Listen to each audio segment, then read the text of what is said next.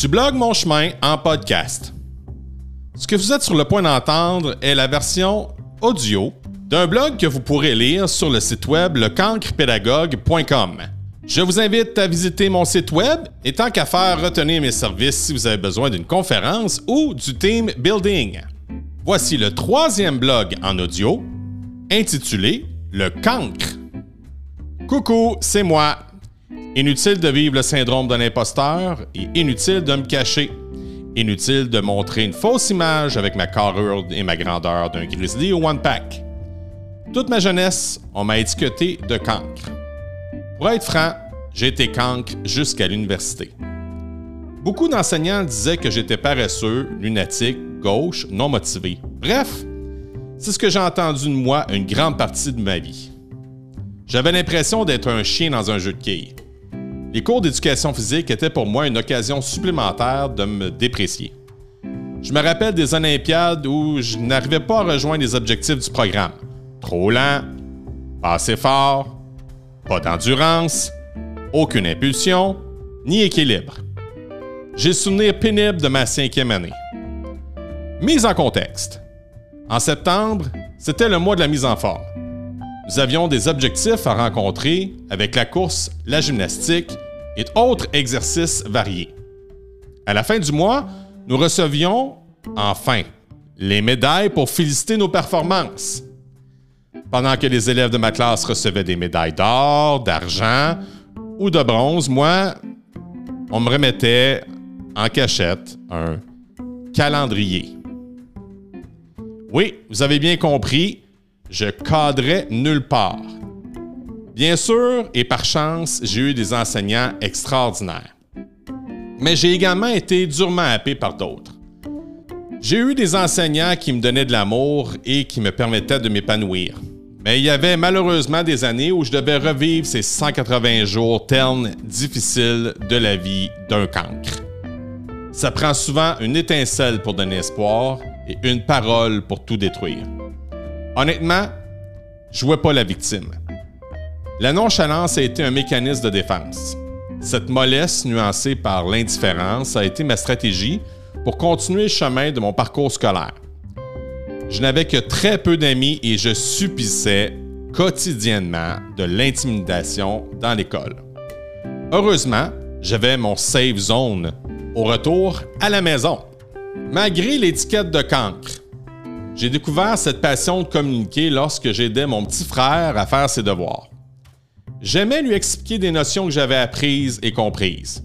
Je me rappelle lui avoir expliqué le principe de la multiplication. J'ai trouvé ça valorisant de voir l'étincelle dans ses yeux. Ça m'a donné le goût, plus tard, de faire une différence dans la vie des autres. C'est ainsi que j'ai emprunté le parcours sinueux de devenir un enseignant. À l'université, même si je n'étais pas le plus performant, mes expériences par mes stages me donnaient la conviction que malgré mes difficultés et mes échecs, que j'avais toujours ma place. Très tôt dans ma jeune carrière, été exposé à de grandes difficultés. Je ne pouvais pas supporter les dérangeants, les impolis, les impertinents. L'acte d'enseigner devenait secondaire. Je prenais plus de temps à jouer à la police que de suivre le programme. Je trouvais insupportable d'avoir des cancres dans ma classe. Ma constante colère sur les actions de mes élèves et mon jugement hâtif des compétences parentales ont résulté de piètres résultats dans ma gestion de classe.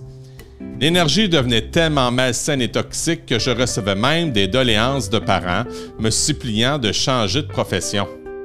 Je venais de perdre la foi en mes capacités. Puis un jour, j'ai eu une illumination. En voulant vraiment régler le problème que je vivais, une vérité m'a frappé en plein visage.